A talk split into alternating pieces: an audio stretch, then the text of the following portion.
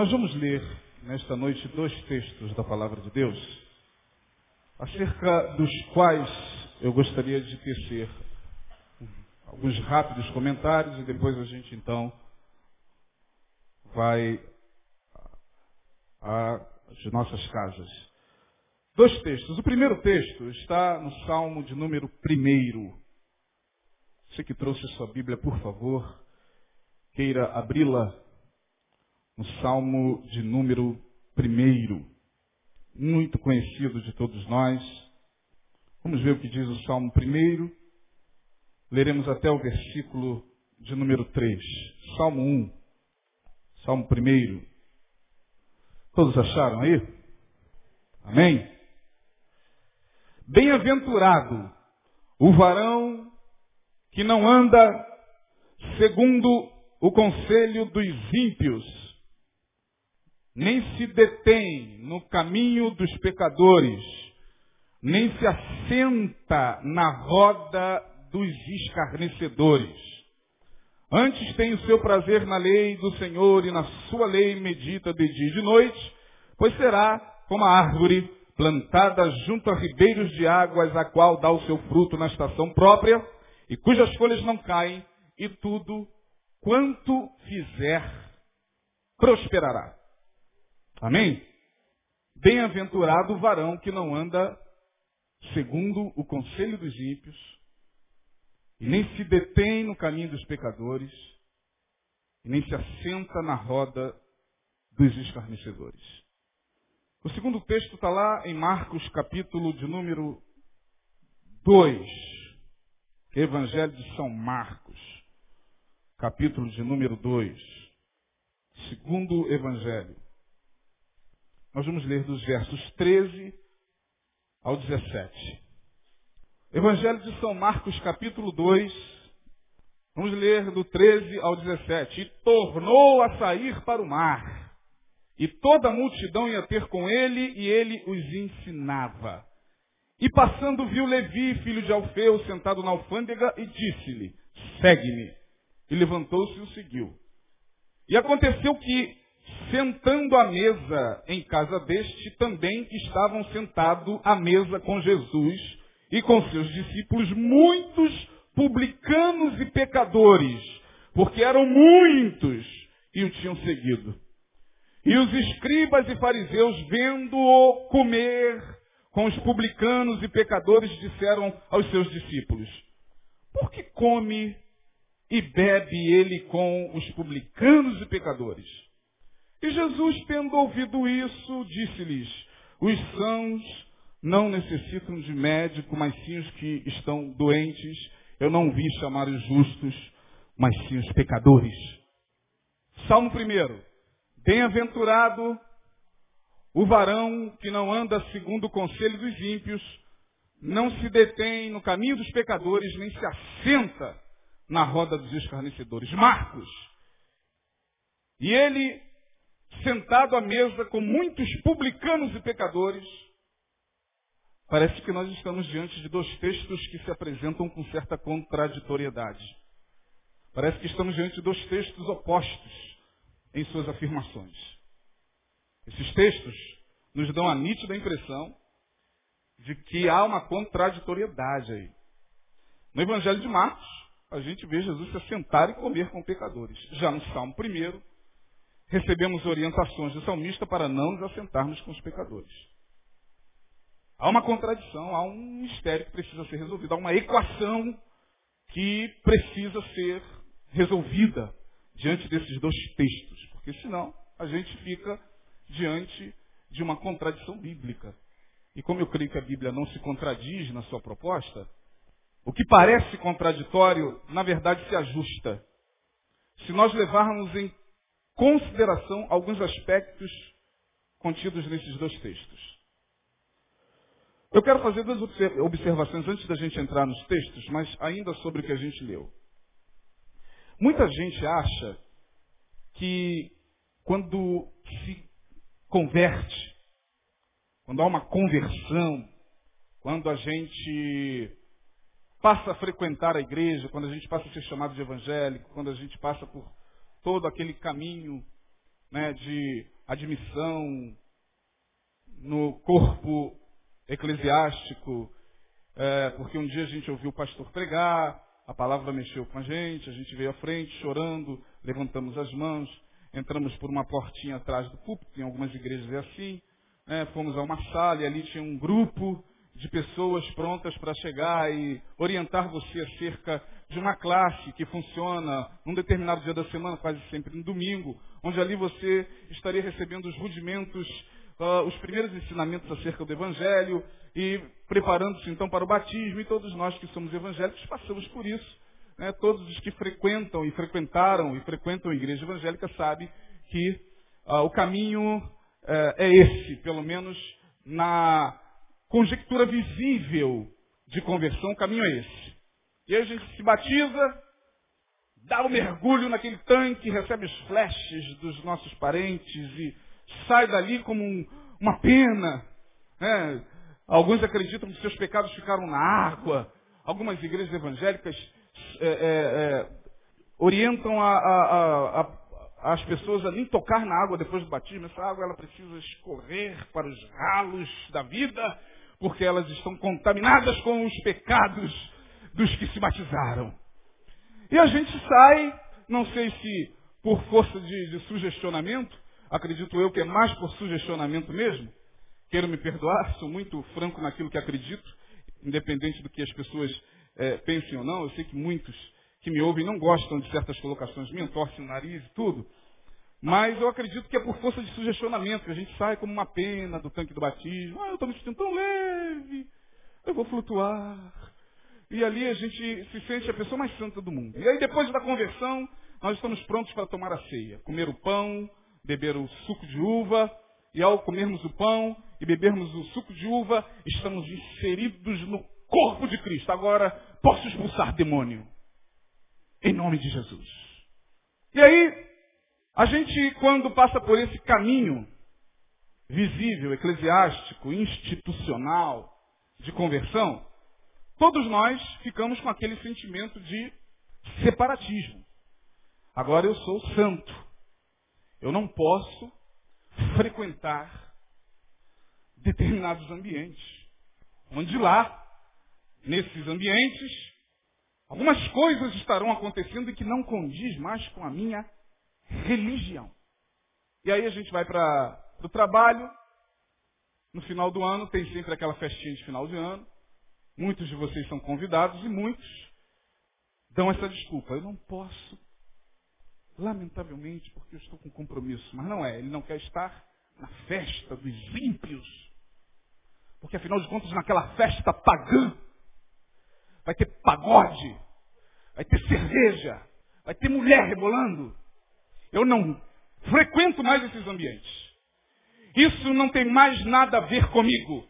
Agora eu sou crente. E agora eu só tomo Coca-Cola, Guaraná. Porque são essas as bebidas que a igreja consagrou e santificou. Coca-Cola e o Guaraná. Quando você frequenta a, a, a festa de um crente, o que rola é Coca-Cola, Guaraná, Fanta, Coxinha de Galinha e Cassiane. Ou Regis Danese, ou Diante do Trono. E a gente se sente assim, no meio dos santos. Eu estou falando do que acontece comigo, gente. ou do que aconteceu comigo no início da minha caminhada. Não estou falando de nenhum de vocês. Então, por favor, não queiram achar que eu estou julgando. Estou falando do que aconteceu comigo. E aí a gente não pode mais frequentar esses ambientes, porque afinal de contas lá tem música secular música que não é de Deus. Essas coisas entram na nossa mente, a gente vai gerando isso como verdade, e os anos vão passando, e a gente vai cada vez mais dando uma de puritano. Afinal de contas, nós evangélicos nos sentimos dentro de uma redoma, de uma bolha bem confeccionada pelo Espírito Santo, onde, afinal de contas, tudo que está fora da bolha, da nossa bolha, está contaminado pelo diabo, pelo pecado, pelo mundo. Então, eu não ouço mais Zeca Pagodinho. Agora eu ouço Pragode. Quando eu me converti. Aí a gente. Hum. Mas Zeca Pagodinho não. Agora eu não desfilo mais no cordão do bola preta. Nem no cacique de ramos. Nem na bandinha de Ipanema. Eu não desfilo mais na mocidade. Sou convertido. Eu vou para o bloco Leão de Judá. Aleluia. É assim que a gente pensa. E a gente vai criando essa mentalidade no nosso meio, alimentada, obviamente, pelos líderes que estão aqui atrás do púlpito, incentivando, olha, irmão, eu me lembro de, de um carnaval remoto. Eu estava há quatro anos na igreja, eu era novo convertido, e aí, ah, como sempre, no carnaval todos passaram no monte. Eu não. Aí o meu irmão chegou e falou, você tem que ir, o pastor disse que as pessoas que não estiverem lá nesses dias de carnaval vão perder o que Deus irá fazer. Falei, então eu vou perder. Você é um rebelde, meu irmão, de criação. Botou o dedo na minha cara. Você é um rebelde. falei, sou. Sou porque hoje eu vejo a mocidade entrar. Quatro anos de, de convertido já era da pavirada, meio da pavirada. Apesar de ser muito religioso. Mas naquela noite, eu falei, não, vou ficar acordado, quero ver o desfile. Aí para quê, irmãos? Eu fiquei acordado, vi o desfile, vocês só imaginem no culto do domingo após o carnaval. Entra um cidadão que recebe a oportunidade dada pelo pastor, um vaso de Deus, um homem de Deus, um profeta, que pega o microfone e começa a falar né, as famosas línguas estranhas. Pá, pá, e fala. Eu estou lá no terceiro, quarto banco para a rua, para a porta da rua. E aí vem a revelação. Deus está me revelando que muitos que estão aqui assistiram um desfile de escola de samba. Aqui é revelação, assim, unilar do céu, do céu. Aí pronto, aquilo caiu na minha consciência, eu comecei a me encurvar, eu comecei a chorar. Eu disse, meu misericórdia, Senhor. E Deus está dizendo que se não vierem aqui na frente, aqui à frente, fazer um concerto, o anjo do Senhor vai colocar no leito. Foi o primeiro. Caí de joelhos lá na frente, pedindo perdão a Deus por ter visto o desfile de escola de samba. E aí a gente vai alimentando isso, né, de que isso é viver santidade, isso é ser um bom crente, isso é viver a santidade de Deus. Né? Afinal de contas, a gente não frequenta mais ambientes onde há música secular, né? a gente não canta mais pagode, a gente canta, canta pragode, a gente não desfila mais no bloco do cordão do bola preta, a gente desfila no bloco do leão de Judá, e a gente vai se sentindo o crente mais é, é, maravilhoso do planeta. Com isso, irmãos, o tempo vai passando e a gente vai percebendo que essa santidade, ela é meio suspirática. Sabe, Conhece aquele doce chamado suspiro? É, essa, essa nossa santidade é mais ou menos assim. É um doce bonito, bem torneado. Não sei quantos vocês lembram do suspiro. Feito com claro de ovo. Né? E a gente pega aquilo, come. Cadê o doce? Se desfez. Passar do tempo, a gente começa a perceber que tem alguma coisa errada nisso que a igreja propaga como santidade. A gente e é claro que isso não acontece com todo mundo, né? porque se fosse com todo mundo não teria graça. Acontece com alguns que começam a questionar. São esses os rebeldes das igrejas evangélicas que começam a questionar, pastor, por favor. O meu sobrinho faz aniversário amanhã e a minha tia me, me chamou para participar do aniversário dele. Eles não são cristãos, mas fazem questão da minha presença. Eu sempre me dei muito bem com a minha tia, meu sobrinho me ama como irmão. E lá eu sei que vai rolar cerveja, vai rolar pagode. Pastor, eu posso ou não posso ir? E o pastor, como, coitado, é sempre o guru, ele é a videira, e a igreja faz o papel dos ramos, essa é a realidade. Quando a gente pega João 15, eu sou a videira verdadeira e vós as varas, a igreja entende a videira como sendo pastor, está todo mundo ligado a ele. Né? De sorte que o que a videira falar, os ramos têm que obedecer. E aí, por isso eu não posso, pastor? Aí alguns pastores dizem, meu irmão, a palavra do Senhor diz no Salmo 1 que nós não devemos nos assentar na roda dos escarnecedores. Não devemos nos assentar com os pecadores. Portanto, eu sugiro que o irmão não vá. Esse é um homem de Deus. Olha que maravilha. Aí você não vai. E aí no dia seguinte, por que você não veio? Estava tão legal. Caramba. É, eu tive uma indisposição. Eu não estava me sentindo muito bem. E aí a gente vai se afastando das pessoas para quem nós deveríamos brilhar. Porque a luz, ela só brilha na escuridão. Mas a gente acha que brilhar em certos ambientes pagãos, entre aspas, significa não brilhar, mas fazer com que a nossa luz seja apagada. E aí, perdemos a oportunidade muitas vezes de ministrar a graça de Deus em tais ambientes por pura presunção, irmãos. Por pura presunção. Por pura arrogância. Presunção religiosa. Porque a gente acha que não participando do aniversário de um parente nosso, de alguém da nossa família, só porque lá não vai ter Cassiane, e nem Coca-Cola, e nem coxinha. Lá só vai ter Zeca Pagodinho, cerveja, ice, caipirinha, vodka. A gente acha que estamos cumprindo com a, o mandamento da santidade de Deus descrito no Salmo 1. É assim que a gente acha. É assim que muitos de vocês que estão me ouvindo aqui ainda pensam. E não conseguem se libertar desse pensamento jamais mesmo estando frequentando uma igreja como Betânia. Por incrível que possa parecer. Mesmo ouvindo que se ouve aqui todos os cultos, em todas as quartas, mesmo assim. Tem gente que não consegue mais se libertar desse pensamento acerca da santidade.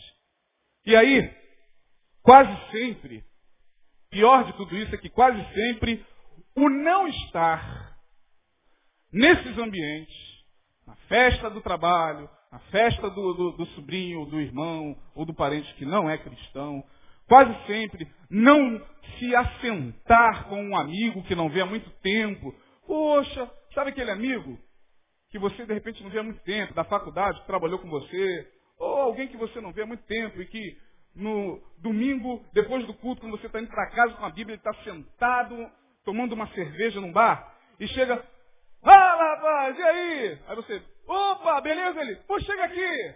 Aí, afinal de contas, ali é um bar. Tem pagode rolando, tem sinuca, tem cavaquinho comendo. Eu tô com pressa, pô. Ó, oh, te, te telefona. O cara não sabe nem o teu telefone. Vai lá pelo menos dar o número. É inteligente dar essas desculpas só para não estar lá. Afinal de contas, já passar o pastor. Se for domingo, então, à tarde, piorou. Já pensou, pastor, passa de carro e me vê lá sentado numa roda de samba, conversando com alguém. Ah, meu irmão, eu estou frito. se for do ministério de louvor, tá ferrado mesmo. Se o ministro de louvor passar e ver o camarada sentado lá, você está em disciplina. Por quê? Peça a Deus para que ele te mostre. E a gente vai evitando, correndo desses ambientes. Eu sou crente, crente não pode mais. Né? E aí, quase sempre o não estar nesses ambientes, nada tem a ver com o fato de se estar convertido. Foi isso que eu descobri. Eu fiz essa descoberta com muita dor, sozinho, a troncos e barrancos, tendo que me auto-reciclar todos os dias, diante do Evangelho de Jesus e diante do meu evangelho, diante do Jesus da Bíblia e do meu Jesus, diante da religião a qual eu fazia parte e diante daquilo que era antirreligioso e que fazia parte da vida de Jesus. Todos os dias eu tive que me reciclar a fim de entender que eu, Isaías, eu estou falando de mim, percebia que não estar nesses ambientes nada tinha a ver com o fato de ser convertido, de ser santo, de ser Nada tinha a ver com isso. Mas tinha a ver com a tentação de ele estando lá, me deixar envolver por tudo aquilo que estava rolando lá. Eu percebi que eu evitava esses ambientes. É porque nesses ambientes tinha pagode, cerveja, música secular, não. É porque algumas coisas, não todas, mas algumas, me agradavam muito. Aquelas músicas que me ensinaram que era pecado ouvir, quando eu chegava lá e ouvia, eu queria ficar por muito tempo ali. Eu percebo que eu, durante muito tempo, quando, mesmo contra a minha vontade, tinha que estar nesses ambientes, e quando rolava, por exemplo, uma música do Djavan, vou falar do Djavan porque o Djavan é o cantor que a igreja converteu, batizou, purificou e santificou. Todo crente, quando quer dar uma de maduro, de que já rompeu com a religião, ele é o Djavan. Ah, o Djavan é maravilha, irmão. Uma bênção. Costumo dizer que o crente, quando quer dar uma de esperto, de maduro, ele faz duas coisas. Ele começa ouvindo Djavan e depois ele dá uma beliscadinha no vinho Palmares. Hum, até que não é ruim. Aí pronto, ele sai achando que é a pessoa mais livre do mundo. Afinal de contas, ele ouve Djavan, ou oh, Djavan.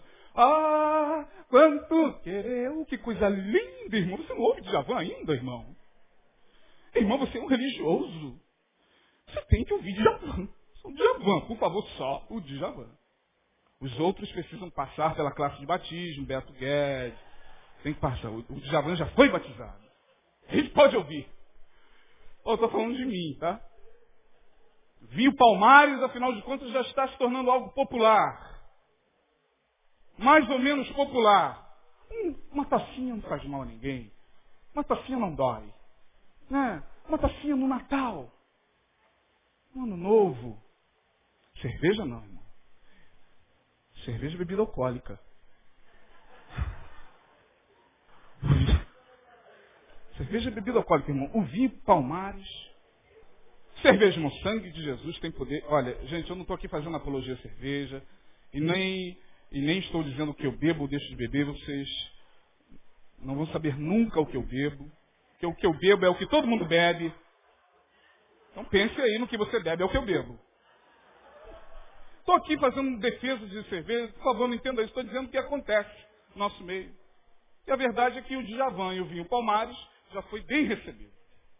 Aí, eu chegava nesses ambientes, quando eu via Djavan, que coisa boa. Puxa, mas espera aí, dizem que esse camarada é ímpio, que essas músicas são do diabo. O cara está falando de amor, o amor é um grande laço. Aí tem, tem razão no que ele está dizendo. Sabe que muitas vezes eu senti uma paz tremenda? Ouvindo determinadas músicas que não eram evangélicas. Pode torcer o nariz, irmão. Pastor, a paz de Jesus eu garanto que não era. De repente não, mas uma paz na alma, sei lá.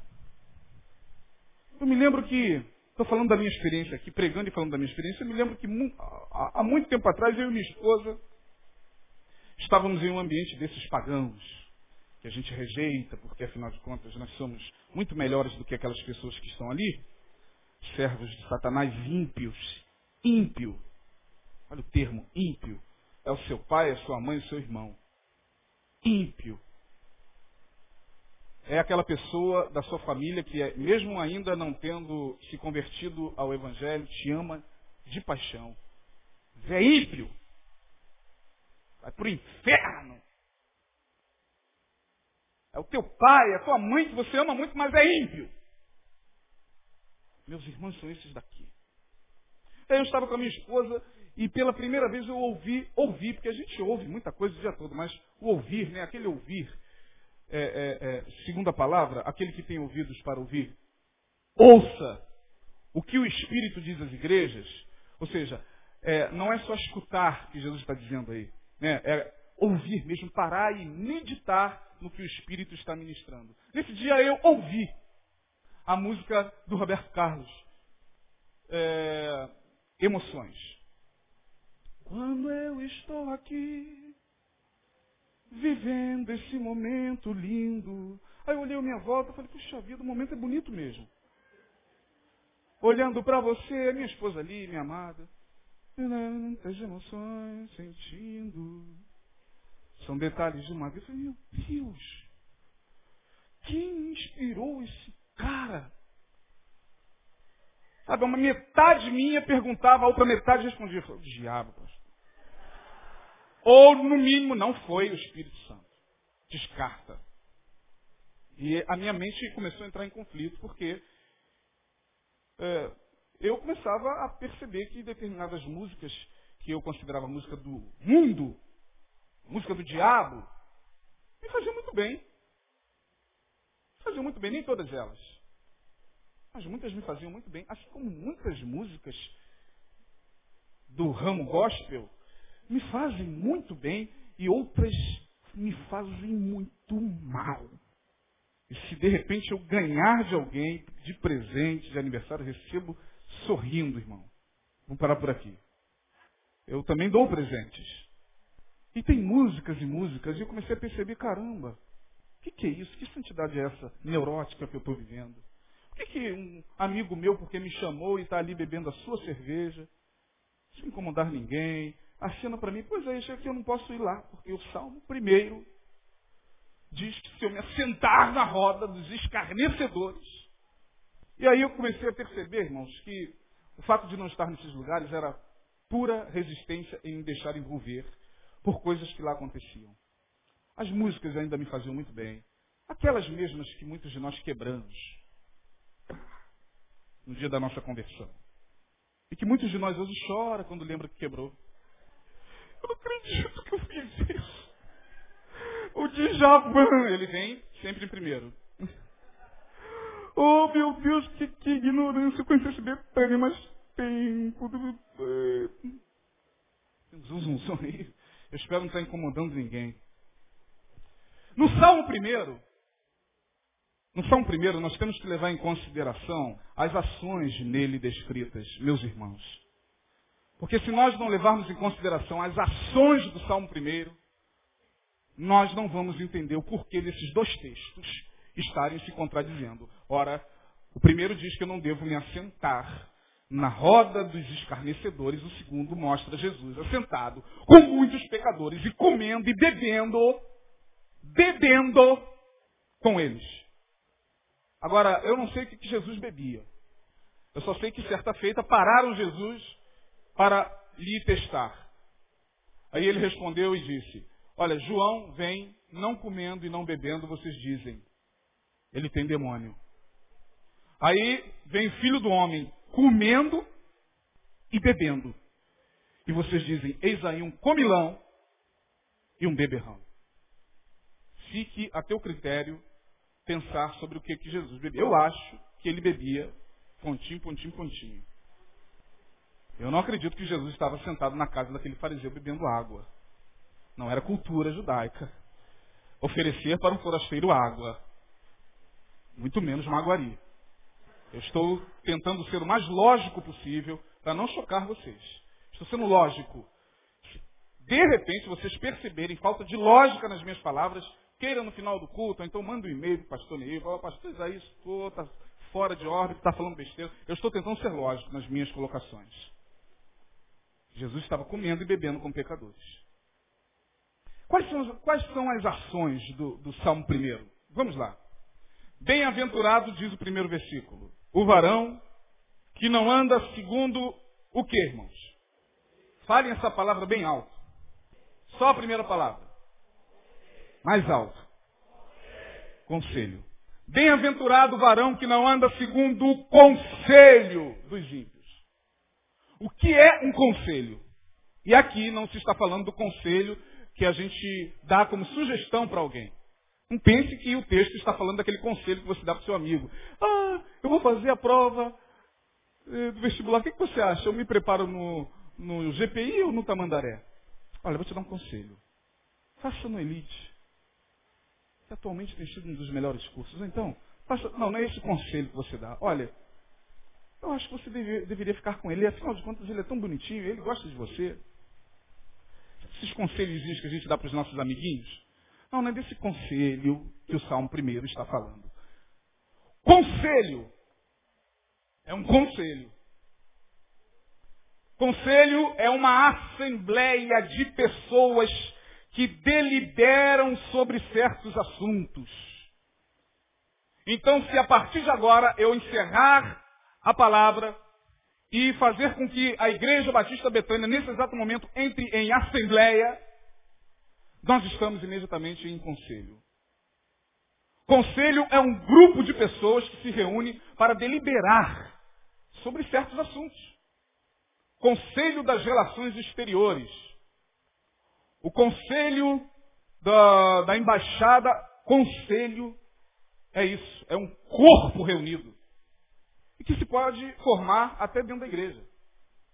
Aliás, dentro das igrejas, principalmente batistas, todo mês tem um conselho sendo formado, que a gente chama de assembleia. É um conselho. Quando você se reúne com mais cinco ou seis para, para deliberar sobre um certo assunto, você formou um conselho. Clandestino, mas formou. Bem-aventurado varão que não anda segundo o conselho dos ímpios. Conselho é um corpo deliberativo que pode se formar até dentro da igreja. Porque Jesus enfrentou esses conselhos. Os fariseus formavam um conselho chamado sinédrio, que quando se reunia, se reunia para deliberar. O que faremos com esse Nazareno?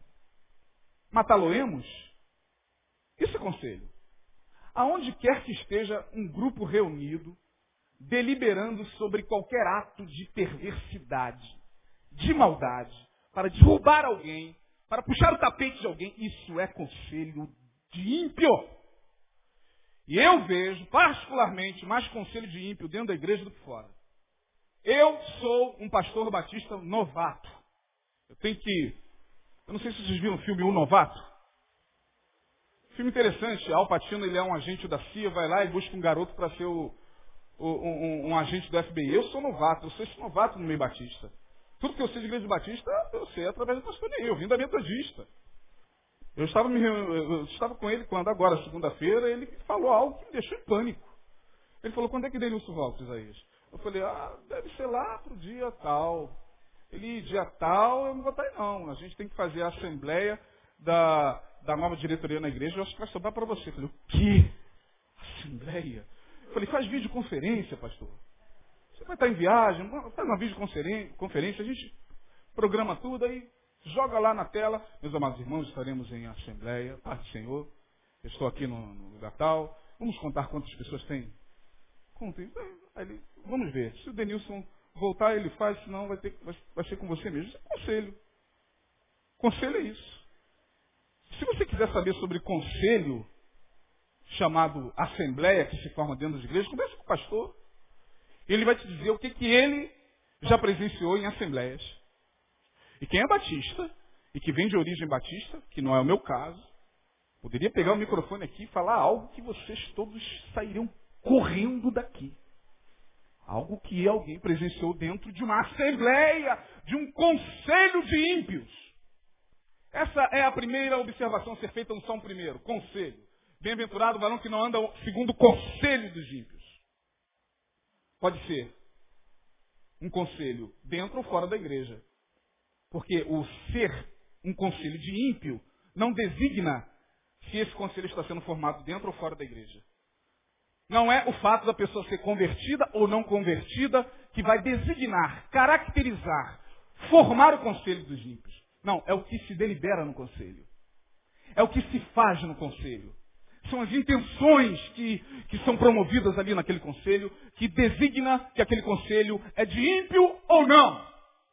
Segundo, bem-aventurado varão que não anda segundo o conselho dos ímpios. E nem o quê? Fala deter. Mais alto, irmão. Não durma, mais alto. Os salgueirenses falem mais alto. Eu não estou dizendo, irmão. Desculpa, irmão, é brincadeira, só para dar uma acordada. Só pra... Vamos lá. DT. Fala aí. O que, é deter? Alguém já falou aí. O que é deter? Parar. Ficar preso.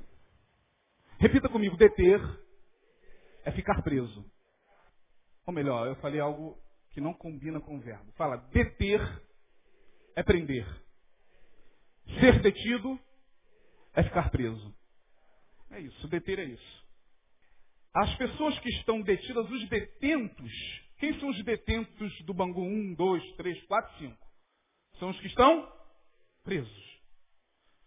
Há pessoas que são reféns, ficam presas nas mãos dos pecadores. Por isso que o Salmo primeiro está dizendo, olha, bem-aventurado o varão que não anda segundo o conselho dos ímpios, não se detém no caminho de quem? Dos pecadores. Ou seja, não se deter significa não ficar à mercê dos pecadores. Não ficar preso na mão dos pecadores. E aí, a gente aprende que quando alguém é detido pelo pecador, ele fica preso e refém desse pecador. Vamos dar um exemplo mais profundo? Tem gente que está na mão do fofoqueiro. Porque ele está tão acostumado com fofoca, ele está tão acostumado com aquela pessoa que está sempre trazendo uma fofoca nova. É o senhor Band News. O senhor Band News chega, o cara, porque está preso a ele, se alimenta também das informações dele, gosta de ouvir a fofoca, adora uma fofoca, e esses são os primeiros que quando estão na tua frente, na minha frente, olha, uma coisa que eu detesto é fofoca. Eu tenho muito, mas muito cuidado com essas pessoas que detestam algo e bate, bate naquilo ali o tempo todo. Olha, vovô Freud já me alertou quanto a essas pessoas. Então é aquela pessoa que está sempre preso ao fofoqueiro, porque ele gosta de fofoca. E se você é um desses, você está detido pelo pecador. Ficar em poder do maledicente. Sabe aquela pessoa maledicente cuja, cujo interior nunca, é, é, é, nunca gera nada que é do Espírito Santo? Sabe aquela pessoa cujo interior só sai água podre, água suja, maledicência, perversidade? Sabe essa pessoa? Quando você fica detido a essa pessoa, se alimentando daquilo, você se deteve no caminho do pecador. Terceiro, bem-aventurado o varão que não anda segundo o. Fale bem alto.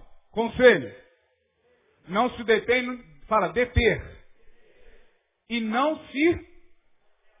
Fale alto essa palavra. Mais alto.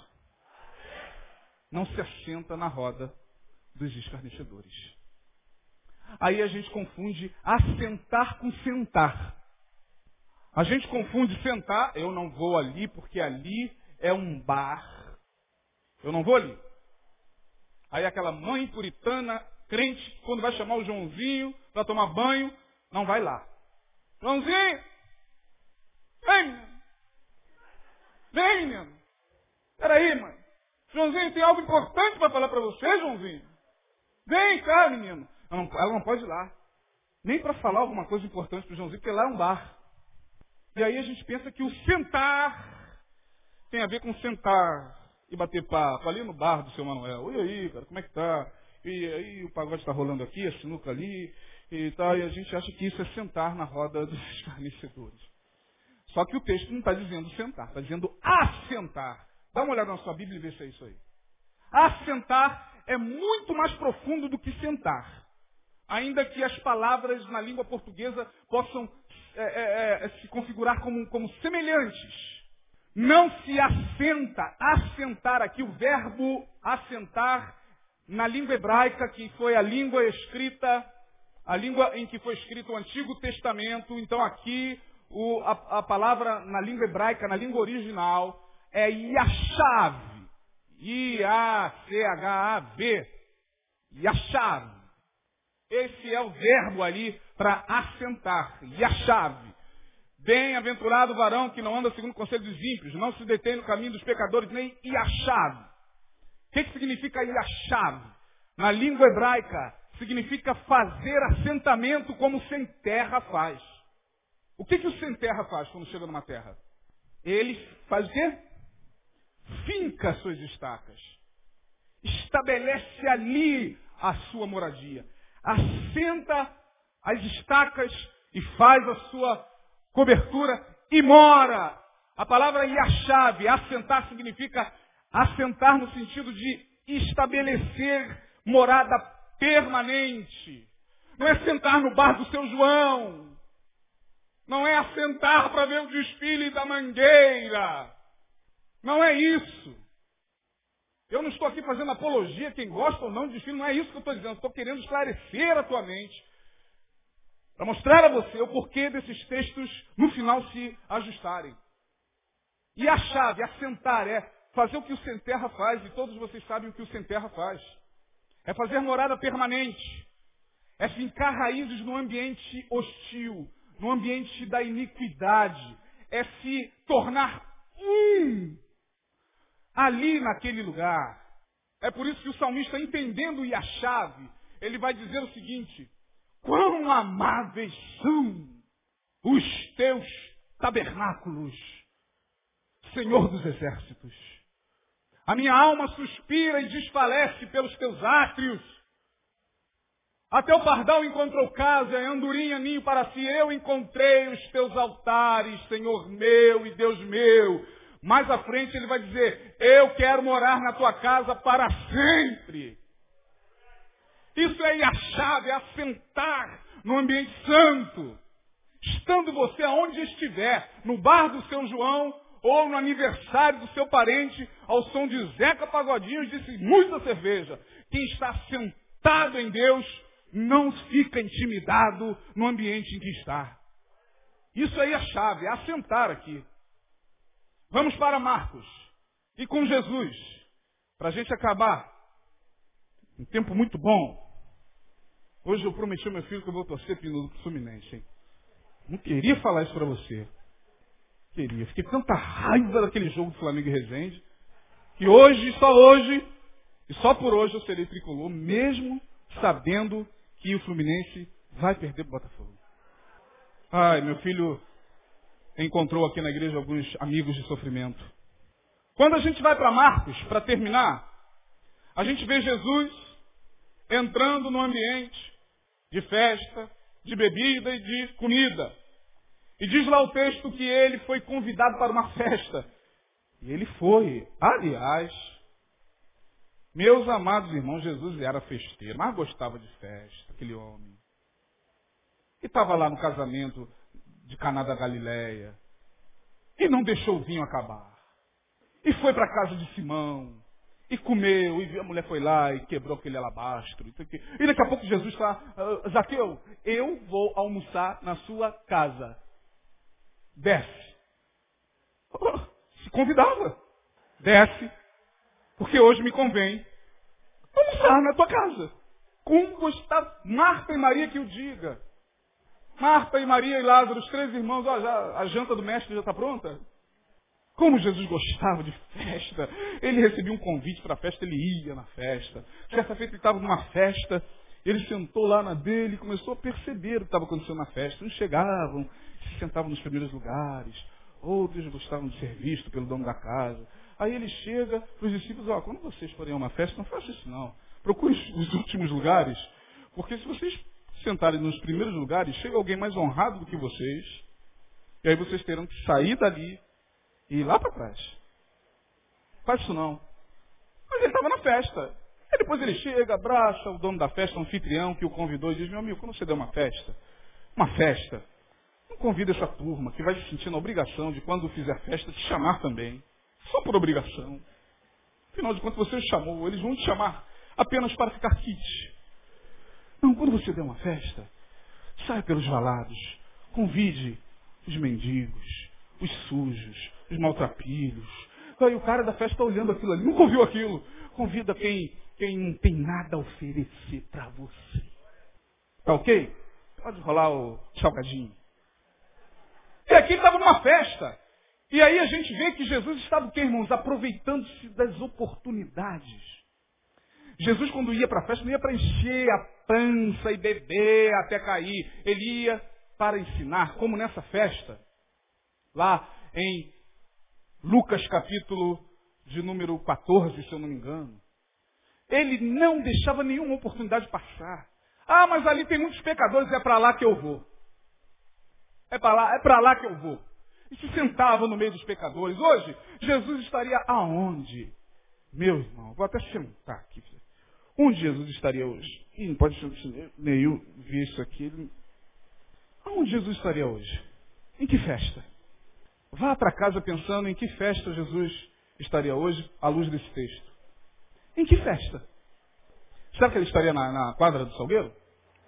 Nesse exato momento, muito chope rolando, muito suor escorrendo, e Jesus lá, de repente pegando aquela festa ali e tirando um ensinamento. Não sei, eu não quero aqui a, a, me arriscar a conjecturar.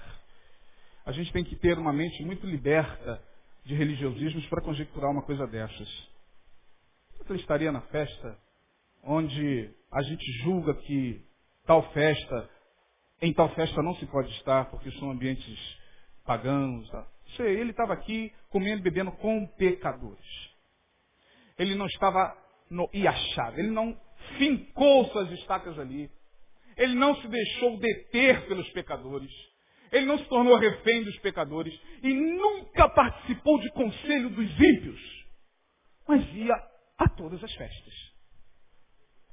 Aproveitava as oportunidades, aquela que a gente perde o tempo inteiro, quando a gente é convidado para estar numa festa do trabalho, no fim de ano, na casa de um parente nosso, a gente não vai.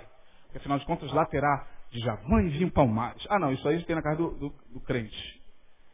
Do crente que libertou da religião. Mas lá vai ter cerveja. Então a gente não vai. E a gente deixa, às vezes, de aproveitar certas oportunidades. Porque em estando lá, certamente no meio daquela festa alguém ia sentar perto de você.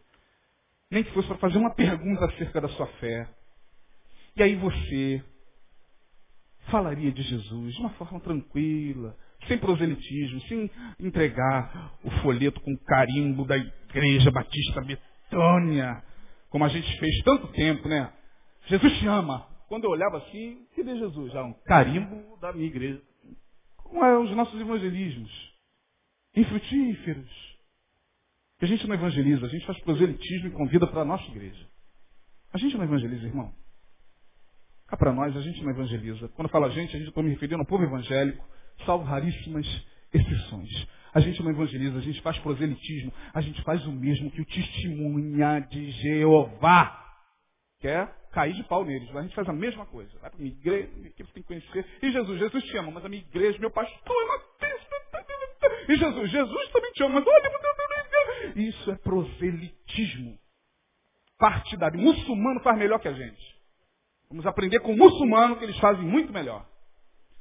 Segundo, para terminar mesmo, Jesus estava ali amando os pecadores, mas não pecado. Coisa que a gente não consegue fazer em, muita, em muitos casos. A gente não consegue amar o pecador. A gente diz que ama o pecador, mas é mentira.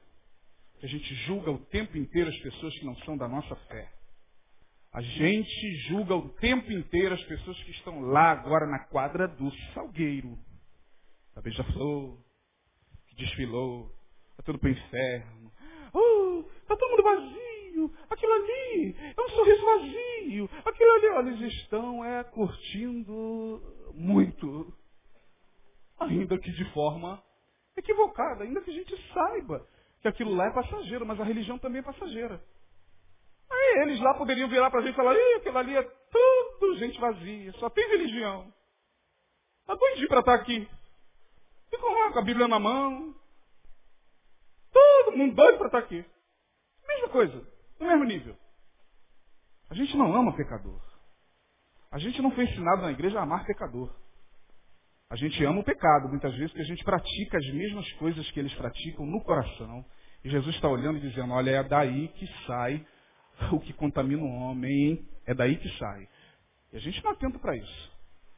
A gente faz as mesmas coisas e até muito piores do que eles estão fazendo lá. A gente cai de pau em cima deles. É um bando de ímpio que vai para o inferno. A gente muitas vezes está morrendo na religião, muito, em muitos casos, tem crente morrendo na religião, entrando em depressão profunda, porque não aguenta mais esse ritual semanal. Quando bota a cara na rua, aleluia, eu sou a pessoa mais feliz do mundo e vocês que estão aí nessa festa carnal, nessa festa mundana, vocês estão tudo vazio. E a gente bota a cabeça no travesseiro e sabe que vazio nós estamos também. Terceiro, primeiro, Jesus estava aproveitando suas oportunidades.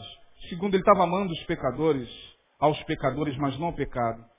Terceiro e último, Jesus estava entendendo que o pecado é uma enfermidade da alma. Ele estava ali entendendo que o pecado não era o comer, o beber, mas o pecado estava dentro.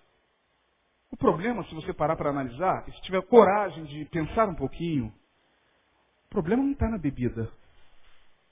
O problema está em quem bebe. Não estou aqui fazendo apologia à bebida, não, irmão. A bebida em si mesma não é mal algum.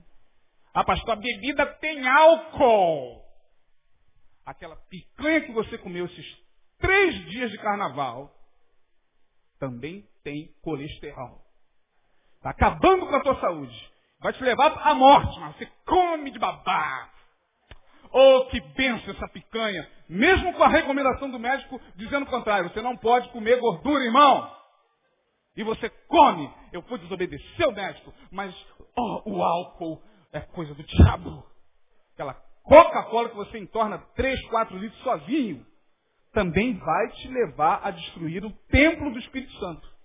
Então, vamos equilibrar aquilo que a gente afirma cegamente. Eu não estou fazendo a, a bebida, não é o problema. O problema é quem bebe. Maconha foi criada por Deus. E Deus criou a papoula. E viu Deus que era o que, Dieguinho? Um Diego. Como é que você está chamando a maconha de uma coisa boa? Como é que... E Deus criou a papoula é, é, é maconha ou cocaína? Cocaína. Você está chamando cocaína? Doido, rapaz. A maconha, a marihuana, foi criada por Deus. E os índios, os nossos primeiros habitantes aqui do país, uh, que maravilha! Faziam uso, deitavam e dormiam a noite toda. Agora veja como os índios usavam e veja como ela é usada. O problema não está na droga em si. O problema está em quem faz uso dela. Tudo que Deus criou é bom. Até o álcool, porque o álcool vem da onde, irmãos? Da onde? Da cana de açúcar. quem criou a cana de açúcar foi o diabo. O problema está em quem consome. Jesus sabia que o pecado era a enfermidade da alma. Concluindo, com dois minutos de atraso, eu quero dizer o seguinte, meus irmãos. Vamos aproveitar as oportunidades que nós temos para ser sal e luz na vida. Que dentro não dá mais. Saturou. Saturou. Ninguém engana mais ninguém aqui nesse lugar. Aqui está saturado. Aqui que eu falo não é aqui em Betânia, dentro da igreja, templo institucional. O desafio é para que a gente seja lá. Sal e luz lá. Mas para isso, você precisa, vamos voltar para o Salmo primeiro e vamos terminar. Você precisa, para ser sal e luz lá, estar fincado junto aos ribeiros. Porque ele será como árvore plantada junto aos ribeiros, que dá o seu fruto na estação própria, cujas folhas nunca secam. Tem que estar fincado nos ribeiros de Deus. Tem que estar recebendo da seiva, que não é o pastor, nem o bispo, nem o apóstolo. É Jesus a videira. Tem que estar nele. Tem que estar fincado nele. E aí esteja você onde estiver, você será justo, santo, suas folhas nunca vão secar. Tudo que você fizer em Deus prosperará. Se você recebe essa palavra, guarde no seu coração. Amém? Vamos ficar de pé.